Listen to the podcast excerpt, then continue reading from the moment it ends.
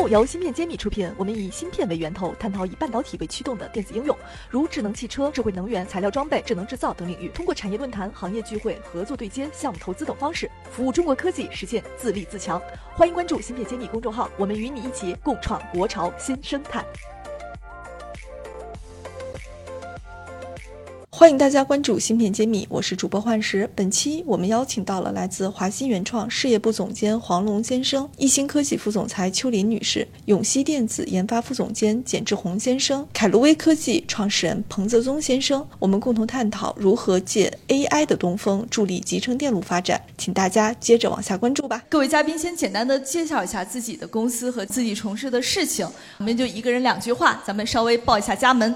大家好啊，我是来自苏州华星原创的黄龙，我主要是负责我们公司半导体事业部这一块的。我们除了半导体事业部，还有屏幕检测、智能穿戴跟汽车电子等。那公司呢是成立于二零零五年，起步于屏幕检测，在二零一九年成功登陆科创板。根据当前的财报，二零二二年我们总共完成了二十三点二亿的营收。当前的员工总数是在两千人左右。谢谢啊。好，下一位，我们邱总。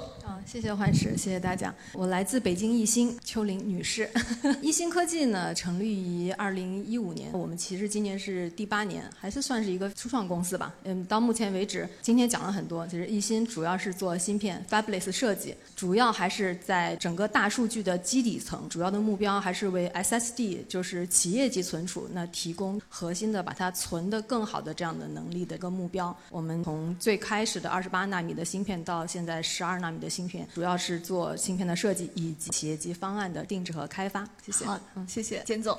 大家好，我是来自永气电子的简世宏。现在主要负责的部分是晶圆级的封装这个研发这一块。那主要涵盖的产品有 Fan-out 二点五 D，还有三 D。公司的部分是成立在二零一七年，在二零二二年的十一月已经在科创板上市。目前的员工总共有五千多个。现在目前也二期的一个新厂房也开始动工了，会在既有的产能上去扩了四倍的一个产能。OK，谢谢。实力非常强。好，彭总。我叫彭泽忠，是四川凯乐威科技的创始人和董事长。我们公司主要是从事高性能、低成本的 RFID 芯片。就是标签芯片的开发，目前呢，我们的出货量在国内应该是第一，在全世界第第三位嘛。同时，我们自己有开发自己的核心技术，一种基于标准 CMOS 工艺的反永式存储器，我们叫超低功耗永久存储器，就叫 XLPM。这个呢，我们一个是用来做 RFID 芯片里面的嵌入的存储器存代码。另外，我们也要开始把这个 IP 呢，就说分享给一些 data house，他们可以在 chip 上面拥有一个 SOC 的一个 GDS 的一个 IP，会提高它的速度、功耗，还有降低它的成本。好的，今天我们在座的各位呢是两家芯片设计公司，一家芯片制造生产相关的公司，还有一家是装备公司。我觉得这个生态是非常完整的。那我下面的问题就想问一下，就是我们现在大家都谈说芯片设计越来越趋近于。物理极限向一纳米去走了。那在这个进程中，我们今天又在谈，因为有 AI Chat GPT 这样的风口，我想问一下，对你们各自所在的赛道来说，你们觉得是一个利好呢，还是说也会有一些挑战？对你们现在带来了什么样的一个影响？要不我们先从彭总开始。ChatGPT 它确实是需要非常强的算力，那么用最先进的工艺集成更多的 transistor，然后它的要求功耗和算力的提高，确实对先进的工艺会要求。但我们自己这个赛道呢，是主要是做 RFID，我们不需要那么强的先进的工艺，一般在一百八十纳米到一百一十纳米或者到五十几纳米就足够了。但是呢，对算力的要求啊，我觉得还是有些，比如说现在有很多新的技术，比如说量子技术。啊，也是光电子技术啊，它确实可以提供强大的算力，这个也是可以将来为 Chat GPT 或者人工智能提供非常强的一个支持。好。接着，那我先来谈谈，就是我们这一纳米的一个物理极限。我们刚才有提到 ChatGPT，它是一个延伸我们的物理极限的一种方式。目前所谈到一纳米，不是真正实质上的一个量测单位的一纳米，它是指在单位面积里面的所有的晶体管个数。在永系的这一块的，去年已经开始陆陆续续的规划，也开始切入 Chip 类的这个赛道。所以衍生出来的一些产品，像 Fan Out 二点五 D、三 D 这一块的产品，今年的部分陆陆续续的在展开。刚才有提到说，在这一块的对我们的影响，那在从市场还有业务的一个层面，一定是一个增长的方向。对于我们制造的部分，其实在 AI 这个领域的运用的部分，也陆陆续续的在展开。这一块对于我们来讲是非常利好的一个方向。说的就很直接了，直接是利好。那我们邱总这边呢？嗯，对，一一定是利好。钉钉应该去年就是它有一个战略发布的时候，它换了一句 slogan，叫“让进步发生”。嗯，所以一样就是。可能今天在场的，或者是我们高精尖技术的从业者，某种程度来讲，可能它更多的是承载这个整个发生。那放眼于全球，无论是新的材料或者新的工艺整个创新，其实我们看到还是欧美在引领啊，中国啊等等，其实我们还是在追随的这样的一个模式。那聚焦到一心，呃，相较于这个已经上市的成功企业啊，我们其实还是算是一个比较初创的公司。呃，我们的这个赛道刚才讲了，我们是聚焦在企业级数据中心的需求。如果这个大饼这样分。化来看，那么企业级的数据中心主要还是叫数据运营商，还有广大的互联网客户的需求。从这样一个增量来讲，ChatGPT 这个无疑是个大动带动了后面的个需求的这样一个大雪球。那么我们呢，其实还是做的是最基础层的数据的存储。那现在整个的芯片的制成也好，它需要更小、功率更高、效率又更高。从我们可以做的层面，我们先说 basic 一点，我们先把我们自己的存量的市场，或者是我们可以去替代别人的东西，先去把它做好。那我觉得无限的机会其实还是留给大家的。好的，那我们黄总这边是怎么看？呃，我觉得基本上非常同意三位嘉宾的观点，应该是利好的。对于华星原创一家做检测设备的公司来讲。其实我们在很久之前就已经开始投入到 AI 算法的研发。当前其实有一部分这个设备就已经开始有 AI 算法的加持。这个 AI 算法的加持，它能够去提高设备检测精度跟我们的竞争力。同时，因为 ChatGPT 的发行，那我们在考虑如何把它进一步应用到除了这些设备精度，包括通过 AI 学习数据，通过这些测试数据的反馈来提高我们整个生产效率以及生产的良率。那第三个的话就是，当前呃有一位软件的讲了，就是说自动的去编程。那其实我们每一次在做 NPI 的时候，如何去提高我们工程师软件的编程效率，提高软件工程师的学习能力这一块，那我觉得是很大的一个助力。各位提的都是比较正向的，但是我是觉得你们会和行业内一位大佬持相反观点。就像我们最近就听到这个埃隆·马斯克，他就会对人工智能是不是会帮助人类产生了质疑。当然，他是对硅谷的一位风投大佬叫马克·安德森提出的说人工智能可以拯救世界的这个说法提出了质疑，因为他的观点就是说，现在人工智能已经包办了人类大部分的工作，除了现在你思考还需要自己来做，很多工作已经不要了。我们思维未来会不会被外？包，所以这也是让我们想起来，现在人工智能，我们今天谈忽略了一个点，就是说它的善恶属性。我记得今天咱们王维王总在讲的时候，他们最后的 PPT 那一页讲的说心向善，我当时还是蛮震动的。所以我现在想问问大家，你们怎么看人工智能善恶的走向的问题？我们还是从彭总先开始吧。我觉得任何的新技术，它都是跟人类的生产力解放，对人类的进步是一个促进，同时也淘汰一些落后的工业。任何事情都有好有有坏。你说水是不是好的？那么水确实是好的，但水大了之后就淹死人，就看你怎么去驾驭它。我觉得这个人工智能它越来越 smart，但是现在呢，我们觉得它只是解决了个语言模型，或者解决一些简单重复的快速的这个计算，它是比人要要快很多。你看，我今天也跟财会里有一个。专门做通过 AI 的软件来 assess 地站，我觉得也挺好。它确实帮助我们工程师，它至少是一个非常好的一个 tool，一个助手。然后它大大的降低。但是你说 AI 这种，它能不能完全把人工全部甩掉？我觉得还是现在没到那步，因为这人工智能它还没有达到一些创造性方面。比如说每个人都有很聪明的人，但是很聪明的人不一定他有创造性。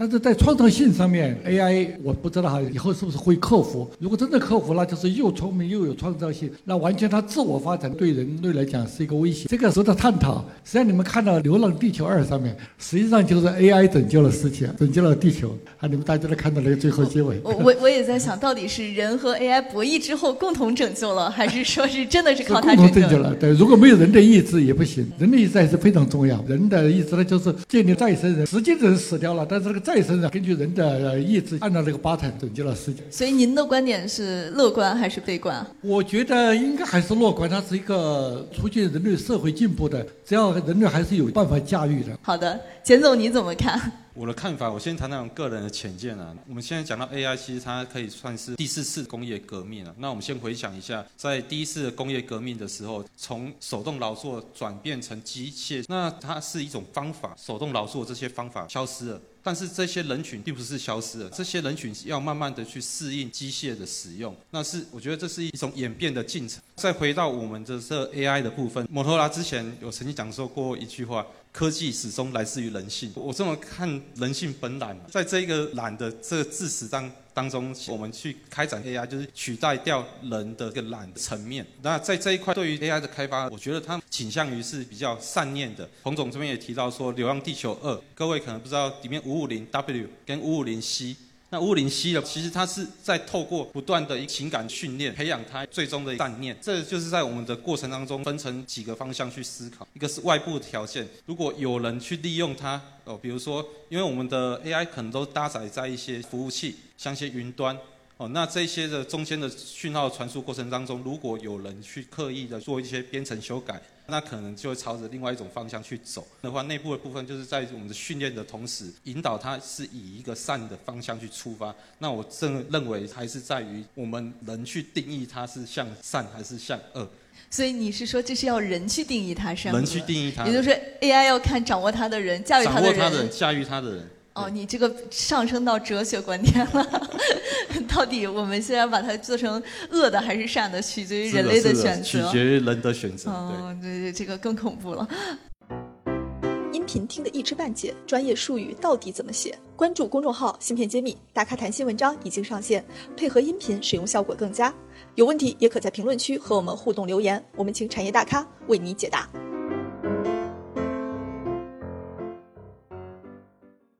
好，我我们美女个邱总怎么看？我轻松一点啊，呃，我挺同意简总说的，也包括王伟总。那一心也是，我们在之前定义我们的价值观的时候，把叫努力工作啊等等之后，我们还是前置了一个事情，就是科技向善。如果从第一性原理来讲，ChatGPT 它是本身就发展到这个代际，它必须要发生的东西。目前来讲，它一个是叫工具，它最终的目的就是让每一个人工作的更有效率，是使用工具的途径。但如果有一天，就是刚才幻师也讲啊，有一句话叫什么？科技。记得的上一层是神学是吧？如果是神学的话，之前也有人问过杨振宁总说你信不信上帝？像杨振宁说，如果上帝觉得是讲人形的话，我觉得没有。但是如果我们讲的是一个创造者，我认为应该有。所以如果真的有这么原始或者是一个我们无法探出的力量，那这个工具我也认同，它最终是需要被掌握在对全人类或者是对现世代的人，他需要有一个强价值观的人或者是什么事物的主体上。还是比较重要的，呃，我也认同这个观点。好的，谢谢邱总，黄总呢？我非常认同这个邱总的，都都都这样，我们是乐观派。的啊，就是认同 AI 它是一种工具，AI 其实它是没有善恶之分的。一把小刀它也是个工具，你可以用它来削苹果，你也可以用它来伤人。那如何去规范这个工具？我们现在其实对刀具的管制，我们有一套法律法规跟道德的规范。那所以其实我认为。在这一块发展的过程当中，需要政府需要道德的约束来绑定它。那这样的话，我觉得它是上善的。谢谢。好，回到我们今天聊的主题，就说我们是探讨如何借 AI 的东风来发展集成电路。在位都是集成电路的从业者和代表，所以我最后要请大家各自分享一下，你们建议怎么抓住东风，怎么来去做这一波的个集成电路与 AI 的融合，抓住这次机遇，你们会打算怎么做？给我们分享一下，或者是讲一讲一些机遇吧。那我们这次为了防止黄黄总说从 他他同意，那你先开始。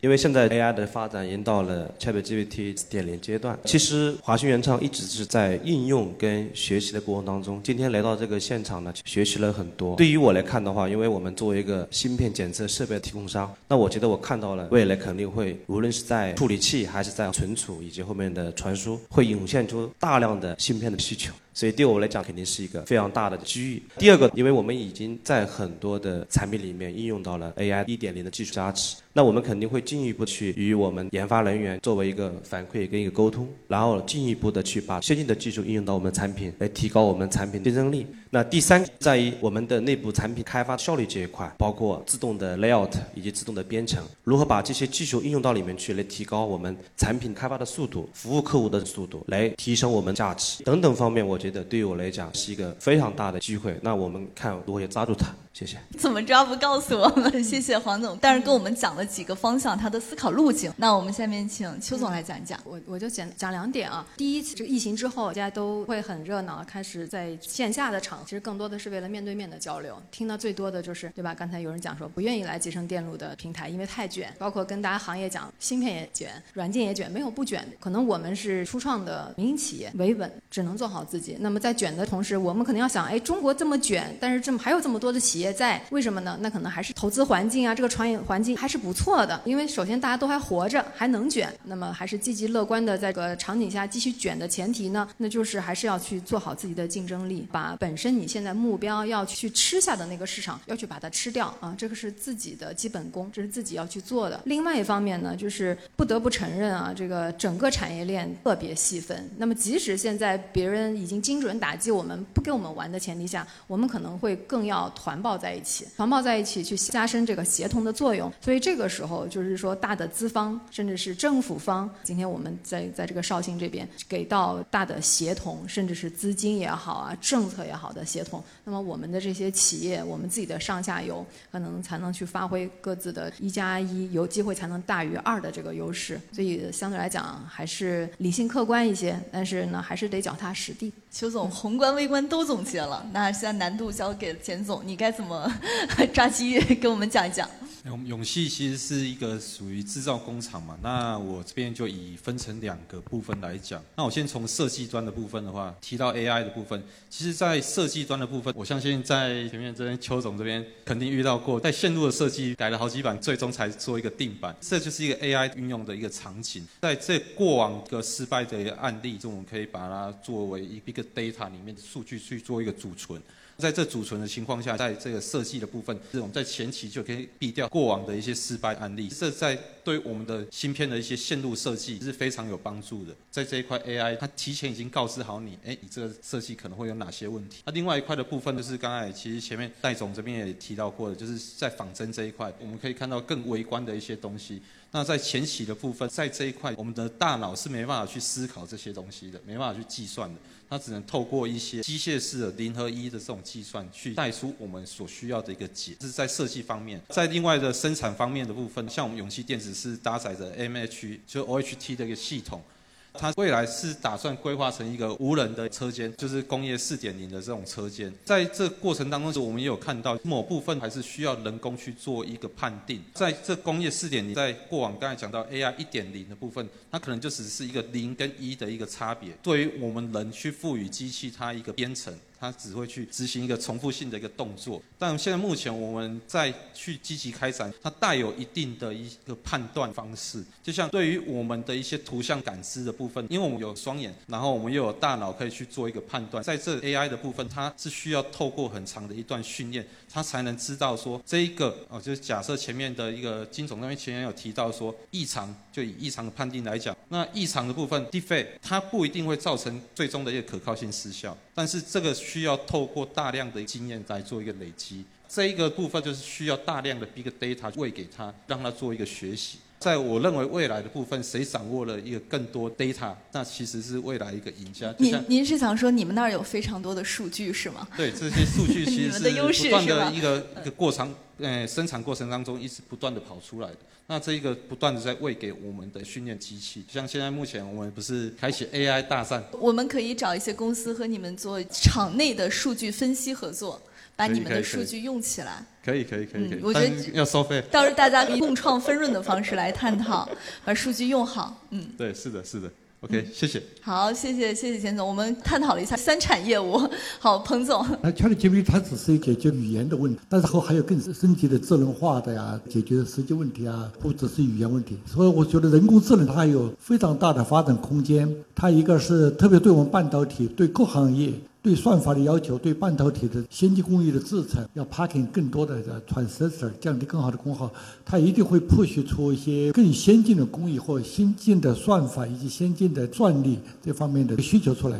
同时也解放了很多，我有那个很强那个一个 Chat GPT，我一个卷子中心，我就不一定今天不是讲那个眼镜上，我就不用每个每个用户端都要一个很算力的一个大的芯片。很很简单的哈，我觉得它是这个好的方面还有。我后来想到一个，你刚刚才的问题，就是说关于这个人工智能是不是能够威胁到人类？我再补充一点，因为我前段时间读了一本书，它是说一个人类的社会或者这个自然界，凡是利他的都就容易生存，凡是不利他的都会被消灭掉。所以您的意思是一定要让它训练成利他的功能啊？那非常感谢我们今天在座的嘉宾跟我们就这个 Chat GPT 和集成电路相关的话题。做了这么多真知灼见的分享，也感谢我们在场的小伙伴们一直守护到现在，也感谢芯片揭秘的粉丝们的持续关注。我们下期再见。芯片揭秘汇聚精英智慧，打造 IC 人专属发声平台，传播专业知识，科普芯片魅力，剖析产业热点，揭秘行业发展趋势。我是主播幻石，我是主讲人谢志峰，欢迎大家关注芯片揭秘。